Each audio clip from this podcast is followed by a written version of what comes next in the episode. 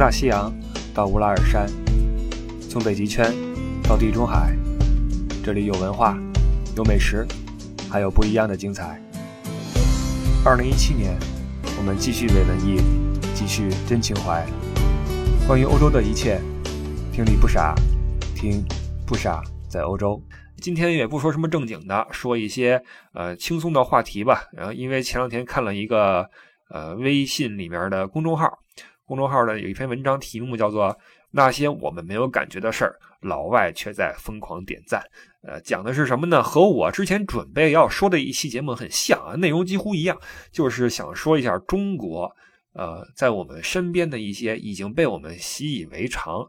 而同时又比外国强很多的一些细节啊，想说一些这些细节，因为呃，作为不少在欧洲这个节目啊，不论您是听友也好，或者您曾经是我的呃客人也好，因为我带团啊，那么我都会尽可能的给各位讲一些在欧洲发生的或者存在的好的事情、美好的事情啊，哪儿比较先进，哪儿比较发达，哪儿值得我们学习，哪儿值得借鉴等等。但是有些人呢，他听节目呀，他这听音儿啊，容易跑偏啊，他走偏。曾经有人给我留言说：“你就是跪舔德国啊！”或者说有人在车上面就跟我急了，你知道吗？我这正说着什么这个欧洲人他们这个呃平时的教育水平比较高，所以这个涵养比较好啊，平时上街呀，这个呃没有那么多种种行为哈。我说中国也是一个阶段啊，以后我们会越来越好。正说到这块呢，后边人不干了，就直接就喊上了啊！你这个人就是被洗脑了什么的，你就是啊不爱国，真的就。所以有些人他这个听东西啊，他这听音走偏没关系啊。您走偏的话，听一听这一集，这一集咱们来说一说这些在中国发生的或者存在的那些能甩欧美国家八条街的事物啊。但是那个我们知道，明星他穿衣服是防撞衫的啊，这个。重了就不好了。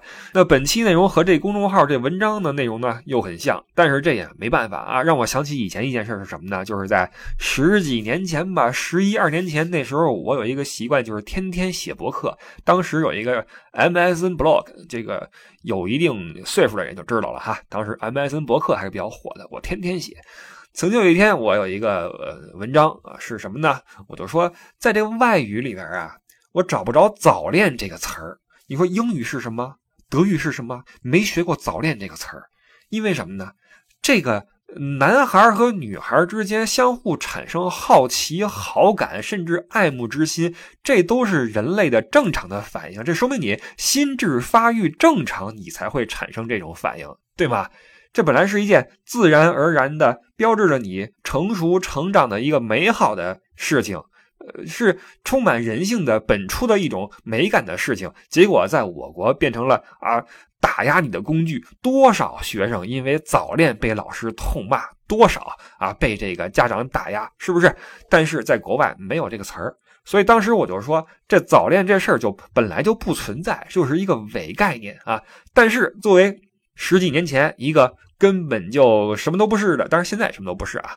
作为一个什么都不是的一个博主，呃，每天这个文章点击也就是几十上百，也就如此啊，也没什么人有想法就过去了。直到前不久啊，黄磊啊，这个我非常喜欢的一个呃演员，长得也好看，然后脑子非常的聪明，人很智慧，情商也高，而且人人品好，很低调。这个在节目里面说了这么一段话，就是说“早恋”这词儿是不存在的，等等等等，和十几年前我那个说法实际上基本上是一样的。然后很多人赞同啊，这个微博的这个，这微信的朋友圈里转起来了，黄磊是这样说“早恋”什么的，这说明什么问题呢？两个，第一啊，你和别人的想法一样的话，你要早点说啊，不说的话就晚了。第二。黄磊一定看我博客了啊，这是开玩笑啊，这个但没关系，咱们该说什么还是说什么啊，用咱们不傻在欧洲的内容和方式来说一说不傻想说的今天的这些事儿，就是。呃，我是经常回国的，你们也知道啊，基本上每年回一次。呃，在春节的前后吧，一是那时候没什么事儿啊，我这个自由职业者，呃，说不干就不干啊，回去之后歇一段时间，然后乐呵乐呵，过个年再回来，常回去。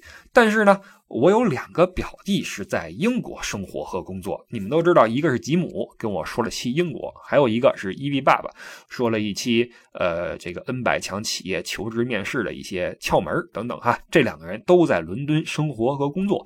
呃，实际上还会有一期和伊比爸爸有关的节目，只不过还没有剪出来，是关于在英国呃这个生孩子和带孩子的问题的，以后再上哈。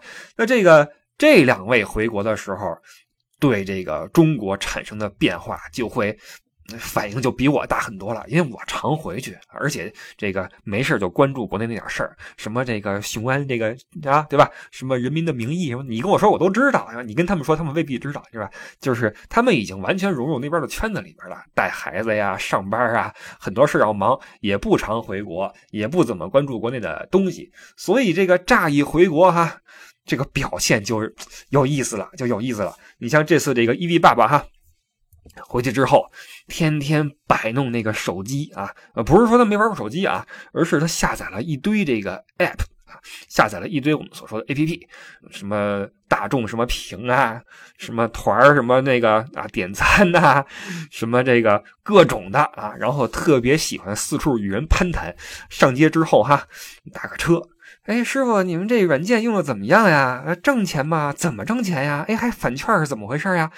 哎，你们这个餐馆，这个送送这个外卖，这个是怎么个形式啊？他琢磨里边那点事儿，是吧？这是爱思考的人啊，他琢磨啊，四处与人攀谈，什么出租车司机呀，餐馆的外卖员呐，广场舞大妈呀，反正出去之后四处跟人聊，是吧？表现出了一个就像一个外国人刚到中国一样的那种好奇啊，那种好奇。所以从他的这种反应里面，包括我自己的一身切身体会里，我就有一些。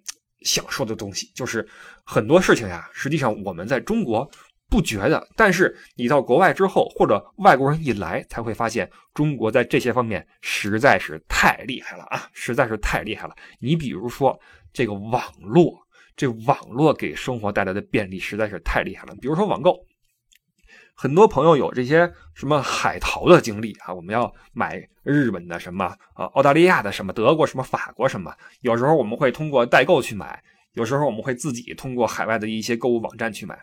只要你经历过用海外的这些购物网站去买东西的这种经历之后，你就会发现中国的这个某宝，包括某东等等这些购物平台，它是有多么的便捷和方便啊！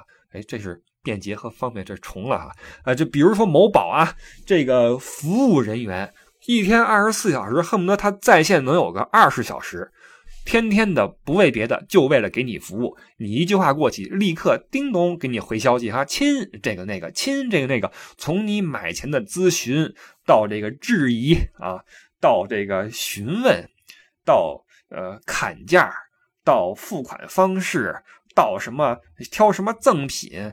到选什么颜色等等等等等等，全给你伺候好，直到这个货下单成功。发现没有，在国外这不可能啊，这根本不可能。比如说欧洲，在欧洲最大的购物平台，那无非也就是。亚马逊和易贝啊，这两个平台有人服务吗？没有啊。首先，这货就没那么多，它不像某宝，某宝里边这个物品之多啊，什么都有，只有你想不到的，没有你买不到的。这我确实是服。虽然对某宝的这个对很多这种呃可能构成侵权的产品的这种。我姑且说是纵容吧，这点我是不是很苟同的啊？但是呢，它这个物品的之丰富啊，包括服务之完善，真是令人发指。这个实在是太牛了！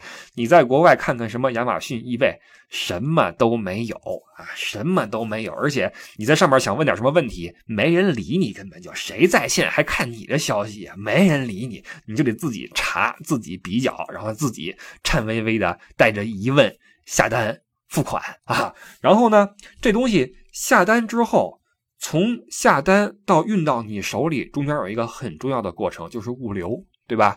这点不用我说，中国的物流是多么的强悍，你们一定有切身体会。各个快递小哥骑着那些啊，这个风驰电掣，然后听起来快要散架，但是却能风驰电掣的在街上奔跑的这种小电动车，颠着哈，叮铃咣啷，叮铃咣啷，然后那个四处去送这个呃快递。这里边牛在什么地方？牛在你可以用手机随时跟踪你包裹的去向，你甚至知道今天给你送货的是张全蛋还是王富贵，你都知道。对吧？那个消息直接给你发到手机里面来。今天你的货运到了什么地方？今天是谁快递小哥给你来送货？大约什么时候到达？等等等等等等。甚至快递小哥来之前可能会给您拨个电话，在家不在家，是吧？在家的话，我给你送货了。你要是不在怎么办？没关系，你告诉我放在什么地方。你可以说，你要不然等会儿，我一会儿回去，或者说，要不你现在过来一趟，一会儿我要出去，或者说今天没人，要不然明天送，或者说今天没人，你可以送到楼下那个传达室王大爷那块去，或者说王大爷不在，但传达室有只狗，你让狗看一下。反正种种的要求啊，你都可以提。快递小哥绝对是尽可能的满足你的所有的。要求发现没有？谁不在家，送到什么地方，往哪儿一搁，怎么着？他绝对满足你的要求。而且在某些网站，呃，你们一定体会过，上午下单啊，上午下单，下午这货就到了，简直是神了啊！上午下单，下午货到，我也真是服这个服务啊！你就知道，在国内这个物流业是多么的发达，在国外你试试，别逗乐了。三五天是正常的啊，网购的话三五天是正常的，七八天也不是不可能，十天半个月算你倒霉也有啊，也有。然后你说打电话催一下，嗯嗯，不可能，给谁打电话呀？物流是不会告诉你电话的，物流小哥每天都很忙。不会接电话，首先手机号就不会透露出去，你也不知道今儿谁来，是吧？你只能估计说，呃，给你这个送这件的是哪个公司，哪个公司大约每天的什么时候到，你可以等一下。家里没人怎么办？没人的话，你活该，摁两下门铃啊，撑死了摁两下门铃。你要是不来人，直接给你门口塞一条，告诉你说，今天啊，我给你这儿这个这个投快递，你不在，于是呢，你拿这个条。明天起可以去附近的某个包裹什么寄件处去取件啊，去取件。你想让我明儿再送一趟，不可能啊！我今天的工作做完了，我这扭脸就走了。我不管你怎么样，你知道吗？摁两下门铃，不在家，活该啊，活该！就是这么的残酷，就是这么的无情。没人给你提供服务，网上没有什么在线的答疑啊，小哥什么的。你你你见面之后虽然挺客气啊，你好，拿好啊，谢谢啊，拜拜，走了。但多的没有了，多的服务肯定没有了。那这种快递业在中国的发达，它也呃给另外一个地方提供了便利，就是送餐，发现了吧？送餐，各个这个呃快递不是这个点餐的外卖这种公司这种呃服务人员背着那大盒子，跟那个圣斗士的圣衣似的啊，背一大盒子。就差上面画个什么凤凰，画个天马了啊！一拆开，哗，圣衣出来了。这个里边都是饭，里边各种的热气腾腾的，什么从汤食到什么包子到烤串，恨不得火锅都能给你送上门。我也真是服了。首先，咱们中餐这个种类丰富，这咱们不用多说了啊。西餐再怎么牛，上期说了半天法餐哈，到最后很多人留言说法餐你说的再怎么着，实际上呃形式多于内容。我一想也对啊，也对，吃了半天吃的是气势。你说到嘴里边真那么好吃吗？不一定啊，不一定。中餐首先种类多啊，这个样式也多啊，带汤水的吧，什么干炸的吧，醋溜的吧，就不说了啊，各种各样全能给你送家里头去。你在家里边打开手机，嘣嘣嘣一点，全都给你送家里边来。欧洲。有没有这些玩意儿？有啊，但是首先你能点的无非就是披萨、意大利面和汉堡，撑死了来个烤肠，别的是基本上没有啊。泰国的什么咖喱什么有啊，或者中餐的炒面炒饭这个有，但是你要说你下单之后等人给你送，这人什么时候来，中间联系一下怎么着？你不知道。你看不见他的进度，你知道吧？来就来了，不来你就等，然后你还得给点小费啊！你不给小费的话，你就不仗义了。人家给你送过来了嘛，这是服务啊！这在欧洲，首先点吃的没有那么多好吃的啊！你真是选半天，你也就选个什么炸鸡块什么就就就得了啊，就得了。再有一个，这人都金贵啊，人金贵，所以没什么人能给你伺候的很好。所以我那表弟啊，E V 爸爸这次回来，这个。他点没点外卖我不知道，但是出去之后哈，在那个餐馆吃饭的时候，就刷那个什么某某点评什么的，看怎么着能呃什么团购啊，还是什么买什么券啊，他特好奇，你知道吧？一块我跟他吃那什么羊蝎子，呃拼了半天，然后我说你你干嘛呢？算什么呢？他说我算算怎么着能那什么返券什么的。我说你至于吗？哎，他觉得好玩，觉得有意思，你知道吧？对他来说，或者对那些在中国生活的老外来说，这手机智能手机实在是太好使了。实在是太牛了，各种不同的 APP 啊，给你带来呃多种多样的便利。比如说有一点，我自己也有切身体会，就是我出门的时候，你们也知道，北京的发展是太快了啊。从我出国二零零一年、零二年到现在这十几年，北京的发展实在是太快了，各种楼啊，各种新区，那地名我都不认识，都没听说过。那这样的话就造成一个困难，就是你出门，如果你想坐公交的话，你不知道怎么坐。这时候怎么办呢？不用说以前那种打开北京市什么市区图啊，背面是什么公交线路图什么的，你不用看那个了。手机打开之后，某某地图，输入出发地点，输入目的地，直接嘣儿给你打出来了。N 多种从 A 点到 B 点的换车方法写的一清二楚，而且最牛的是什么啊？最牛的是它居然能告诉你几路车，还有大约多少分钟到你现在这个站台。到这个地步了，因为我最开始出国的时候，我惊讶于德国的这个站台的什么呢？它不论是火车还是汽车啊，什么公交车什么的，都有一个时刻表。你在全德国任何一个公交站台都能看到一个时刻表，上面写着，比如说，呃，今年除了二十四号，除了三十一号，十二月啊，一个圣诞节，一个新年这两天之外啊。剩下的时候，每天早八点到，比如说晚上十点，比如说中间是啊十五一趟车，二十五一趟车，四十五一趟车，五十五一趟车，他写的非常精准。你在任何全国任何一个站台，你能知道你要等的这路车今天是几点几分到啊？而且车绝对是准时来。当时我非常惊讶于这一点，而且我觉得这一点在中国是不可能的，因为。这城市大，难免堵车，你就不可能这么精准，你知道吧？你时间无法这么精准。但是若干年之后，咱们直接跳过这一步，什么站牌子呀？你们这个二战之前就看站牌子，现在还看呢？我们不用。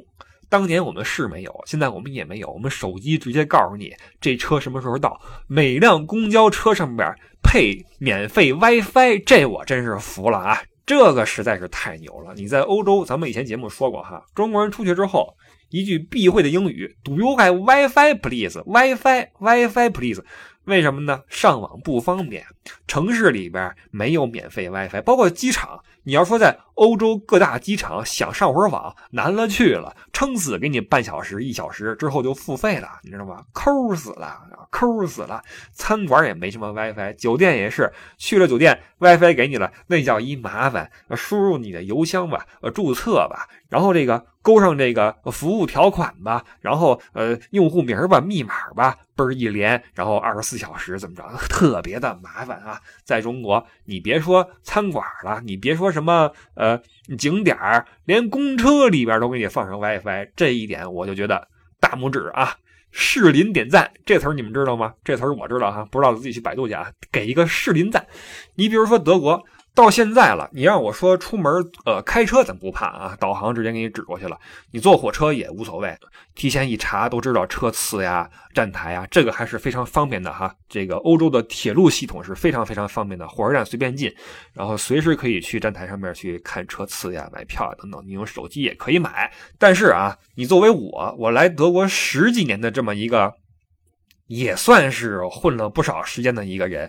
你要让我到德国任何一个陌生的地方，或者说不用陌生，你就法兰克福，你让我去坐公交车，我坐不了，我真坐不了。为什么呢？首先，公交系统它没有和这种呃手机里边的智能地图呀联合起来，它连不起来。你用手机查那个什么，呃，从 A 点到 B 点，它告诉你开车怎么开，别的就不行了，顶多再告诉你坐那个快轨怎么坐。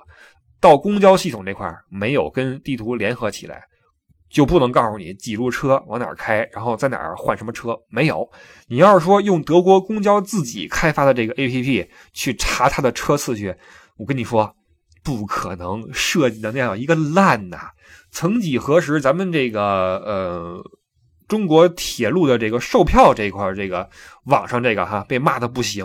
我跟你说。欧洲这边这个公交系统一样一样的，这么多年了没见点改进，那个界面设计的那叫一个不人性，你知道吗？你要是想通过它的 APP 坐公交车的话，基本不可能。那站名你又不认识，去的地方你又不认识，你都找不着车站。我跟你说，所以这个在这一点上，在中国这个手机哈，智能手机实在是太方便了。打车也是啊。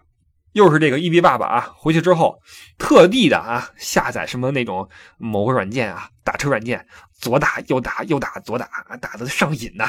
出门之后不用给我叫车，我自己叫啊，你让我过过瘾，自己跟那输入什么哪出发怎么怎么着哈，呃，体会这个感觉啊，非常的好奇。这事儿在欧洲不可能。你们要知道，在欧洲这个公交车不是这出租车是非常非常呃奇特的一种存在，跟中国完全是两个概念、两个状态。你看咱们中国那些出租车那些师傅哈，呃，这个真是挺辛苦的，呃，风餐露宿的，恨不得去个洗手间吃个饭都是紧赶慢赶哈，挺辛苦的。你在欧洲再看一看，那开出租的经常还穿一衬衫，打一领带。戴一个呃银边金边眼镜，在那个酒店门口排一队，火车站门口排一队，拿出个报纸来看报纸或者翻书啊？为什么呢？等电话，电话来了去哪接人，我再去接。没电话的话，我就等等人在这儿上车，走一个是一个，走一个是一个。我是不会开着车去街上转的，没有啊，这边没有在街上空驶的出租车。在国内哈，你说你没有这些打车软件没关系，你街上拦。你生拦也能拦下几辆来，对吧？可能不是很好找了，但是你能打上车。在欧洲不可能，在欧洲你必须得通过这个叫车电话去叫出租车去接你去才可以，这就麻烦了，这就麻烦了。你作为一个外国人，到一个陌生的地方，你说你怎么叫出租车呢？首先啊，出租车这个电话它不是全国统一的，它各个地区。各个城市、各个不同的区域，恨不得电话都不一样，甚至一个城市有很多个出租车公司，电话都不一样。你说你打哪个呢？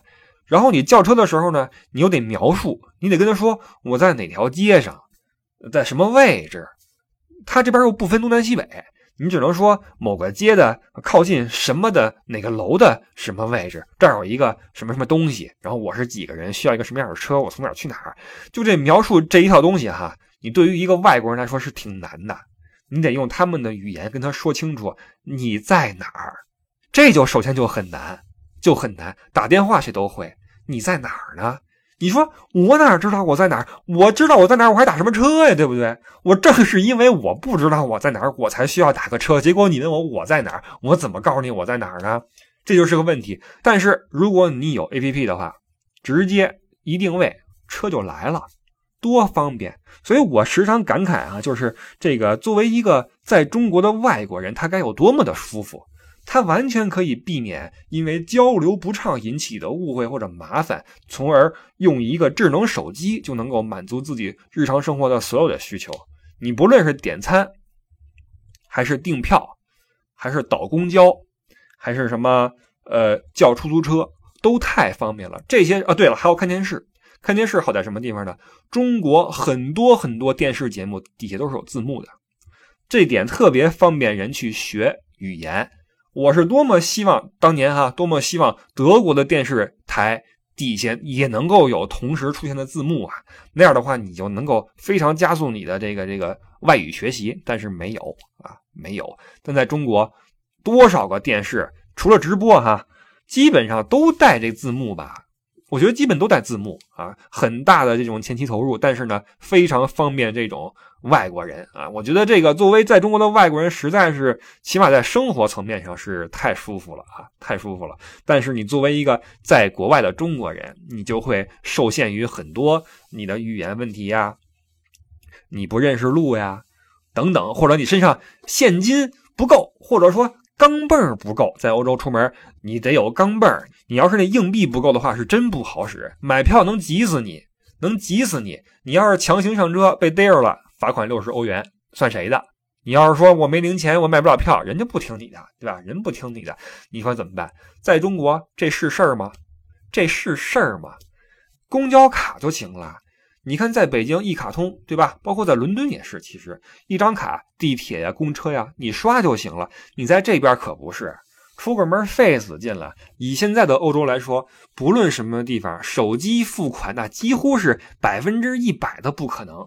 我到现在还没见过哪能支持手机付款啊，我就没见过。包括这边的那种呃手机那种理财或者那种手机的银行。开发的那叫一个慢，那叫一个不好使。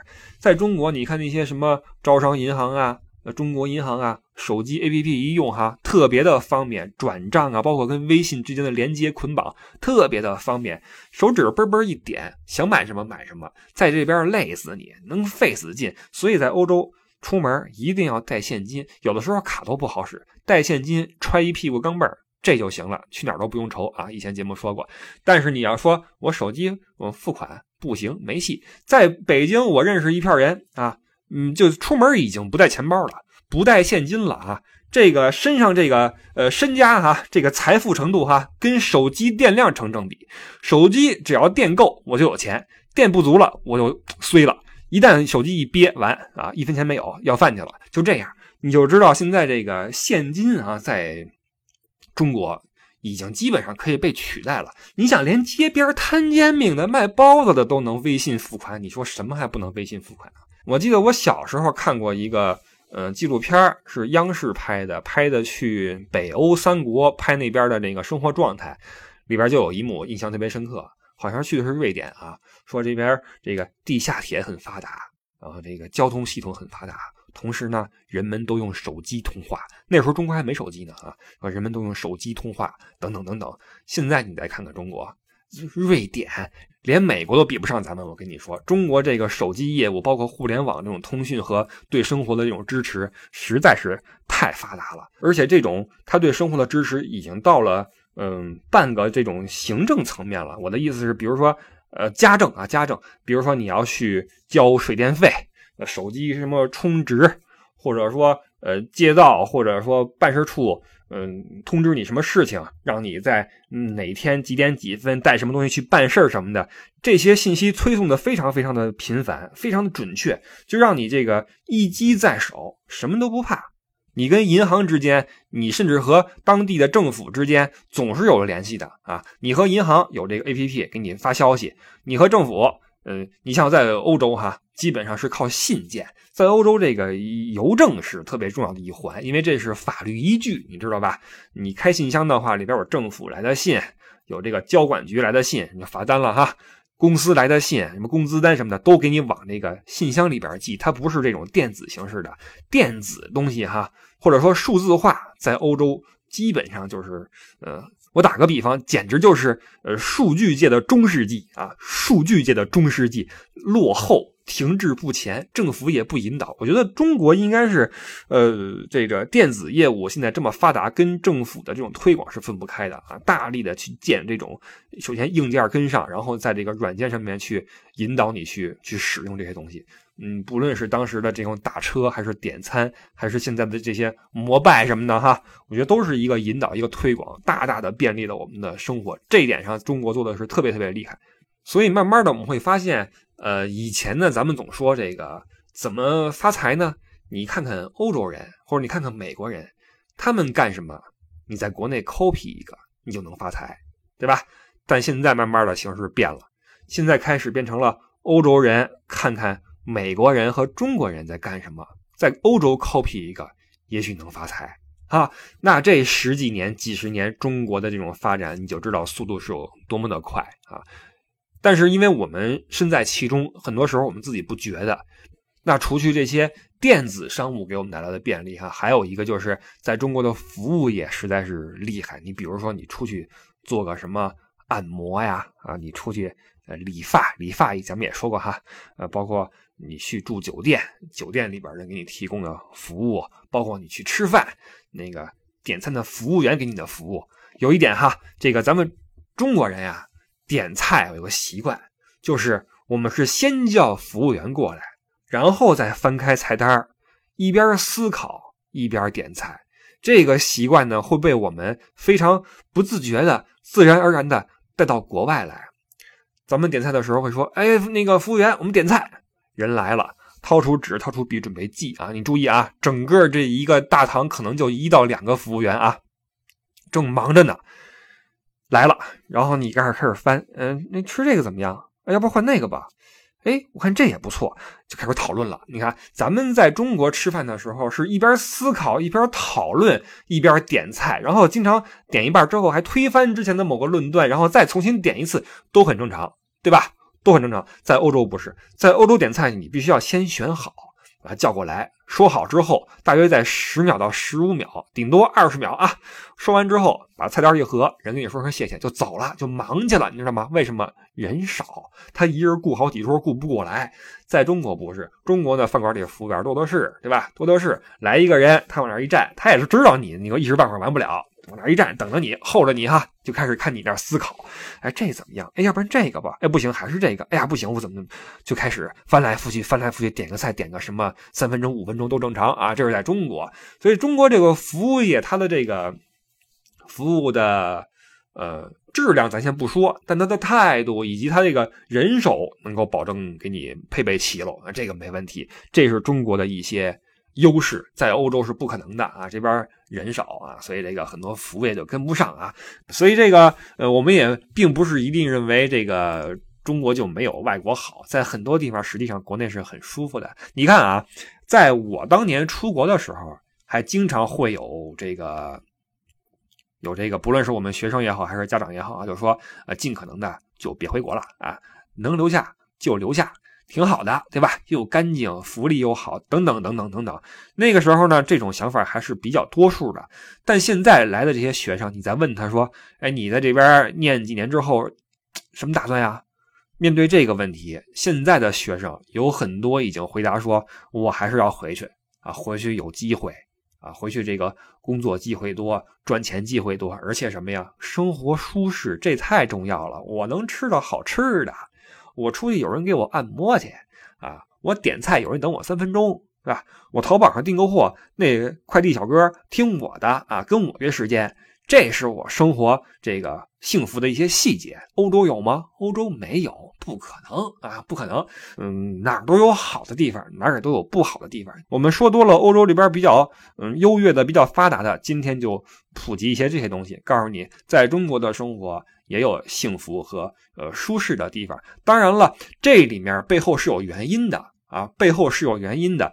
这些电子商务的咱们先不谈，但是这些服务业也好，快递业，什么快递小哥，什么理发店师傅，按摩什么呃这个点菜的什么服务生，他们的服务的到位是有原因的，就是我们中国在过去的十几年，呃或者二十几年里面一直在享受一个大的福利，就是人口红利。我们中国一直在享受人口红利，这个人口红利给我们中国过去的十几年的腾飞带来了，呃，几乎是最大的一个基础吧。他们是最大的一个物质基础。那人口红利具体是什么意思呢？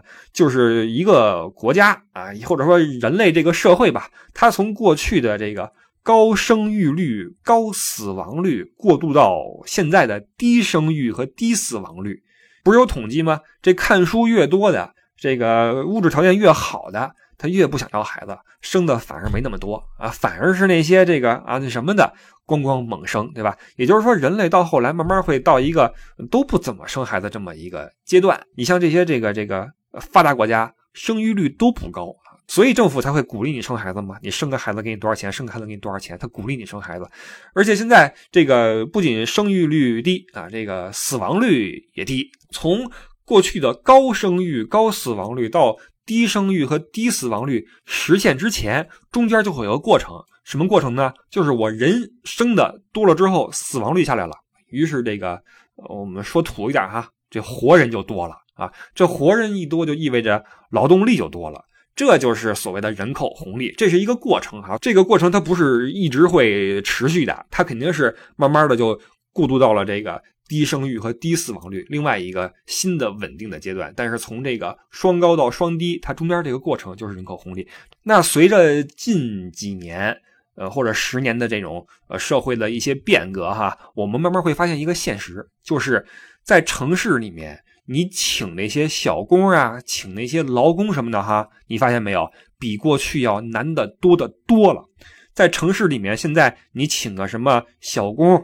呃，月嫂就不提了啊，现在月嫂挣的比白领高啊，请个什么小工也好，请个什么呃出体力活的也好，是比以前越来越难了。发现了没？这就意味着咱们的人口红利在慢慢消失，劳动力在这个市场上的数量在急剧的减少。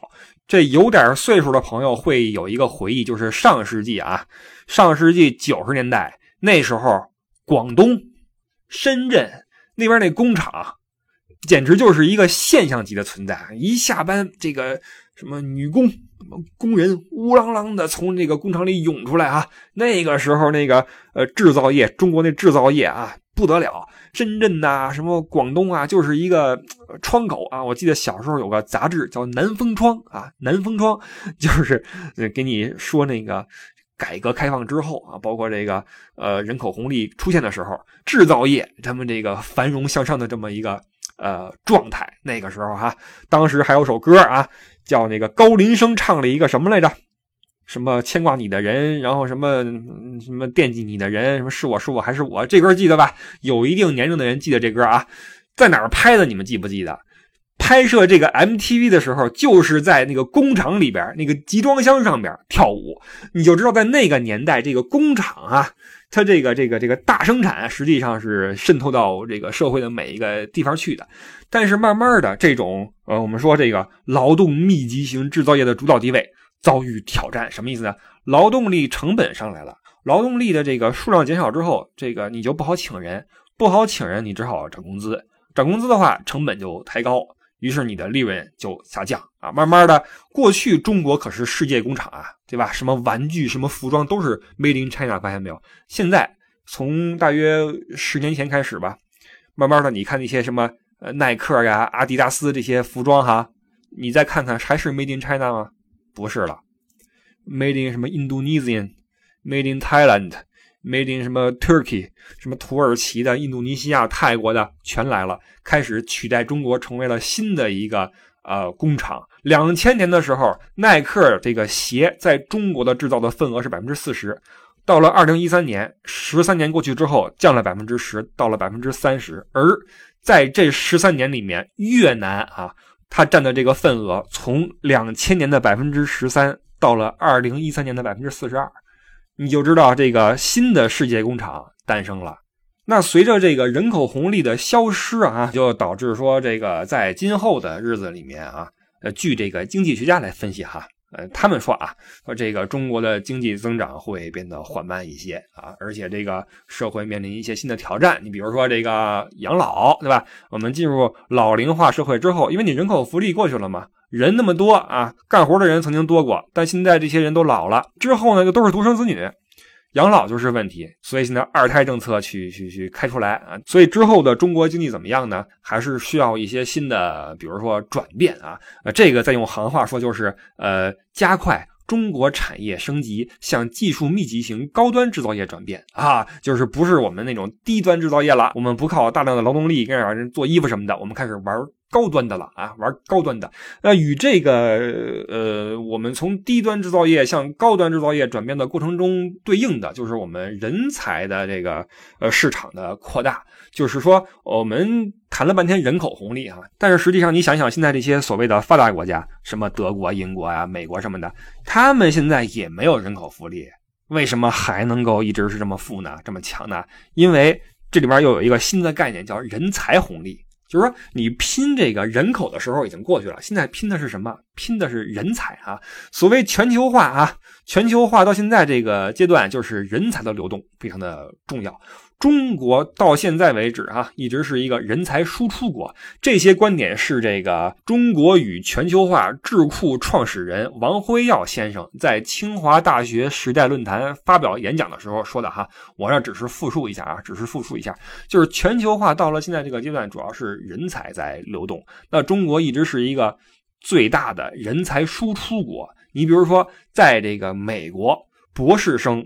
来源最多的地方就是中国的清华大学啊，基本上我觉得好像从我小时候开始就是上清华跟去美国就是一起的。你进清华等于你以后要去美国，所以很多中国的人才最后都流失掉了，都去了其他国家。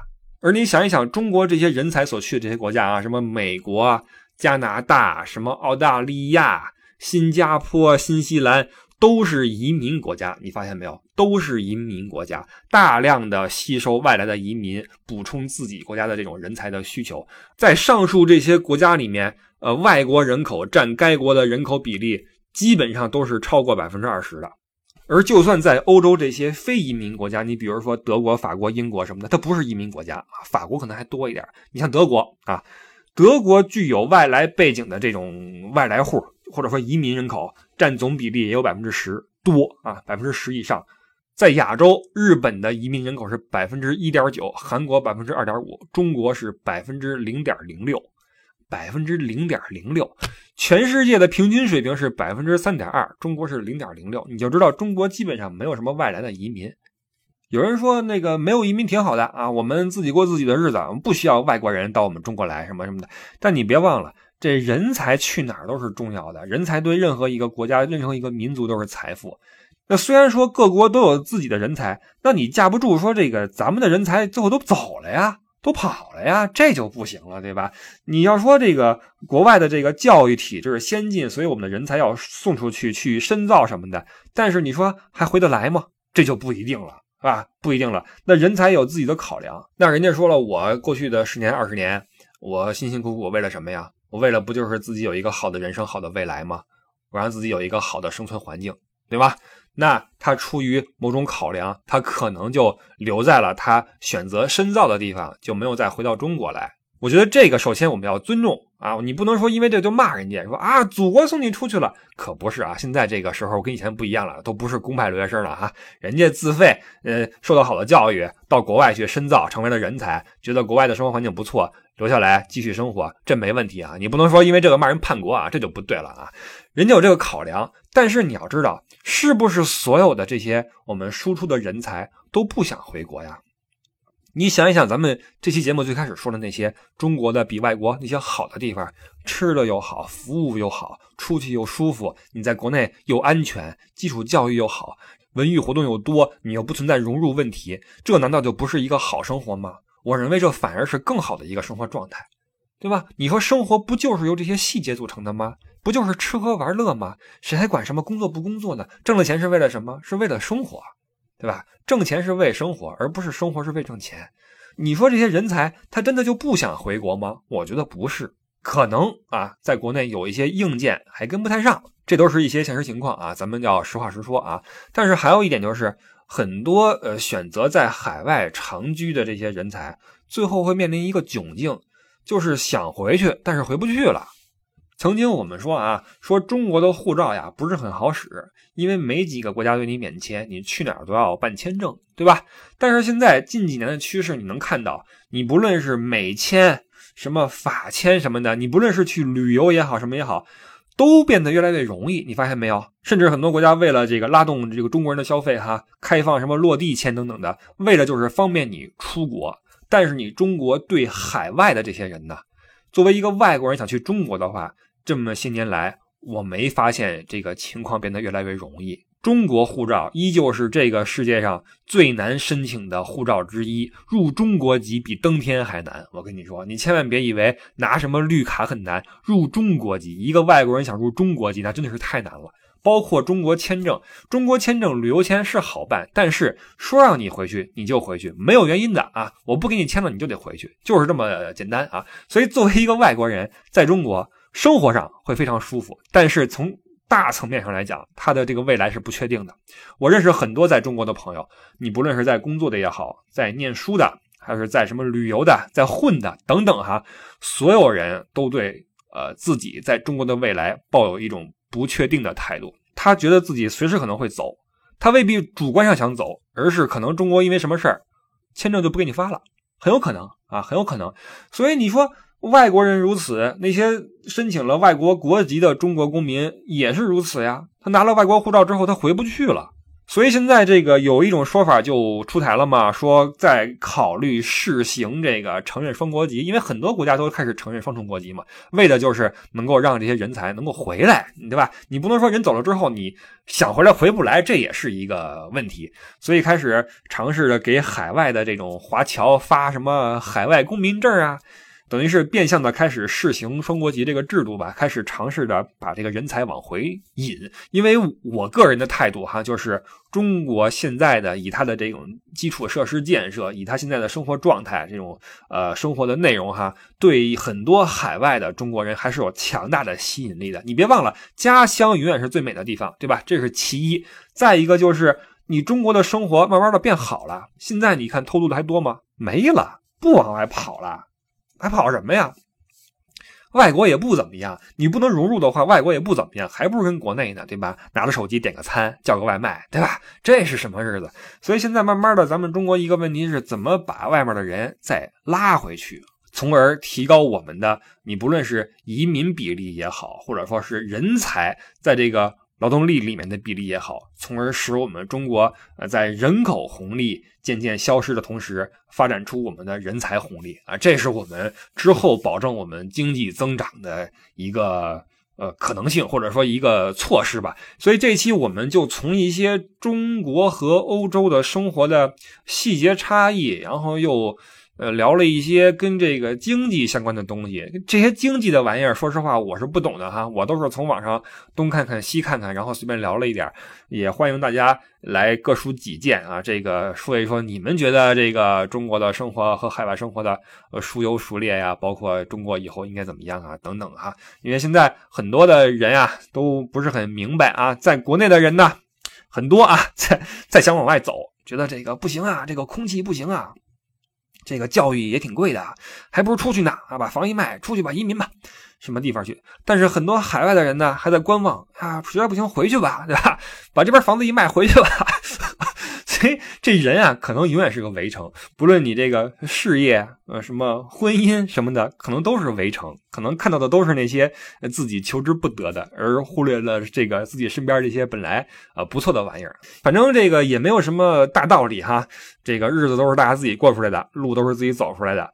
我能在节目里面这几十分钟里面说的，也就是一些笼统的一些表象的东西啊，深的东西咱也说不出来啊，而且呢也没有任何的导向性，你千万别以为我是在呃让你有什么样的想法，把这个表面的东西告诉您，之后怎么想是您自己的事儿，好吧？这个是本期的不少在欧洲想说的一些问题，呃，欢迎各位在底下讨论也好或怎么也好啊。那这期我们就先说这么多，我们下个周日再见，拜拜。